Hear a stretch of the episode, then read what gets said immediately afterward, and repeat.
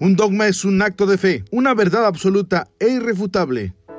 Eso es Vincent Janssen.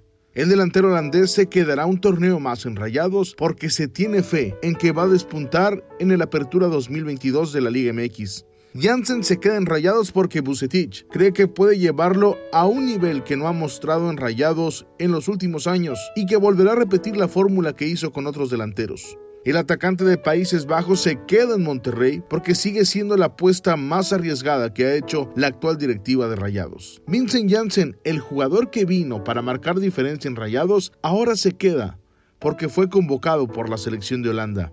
Algo ven Bucetich, el Consejo de Rayados y el seleccionador de Holanda que el resto en Monterrey no ve.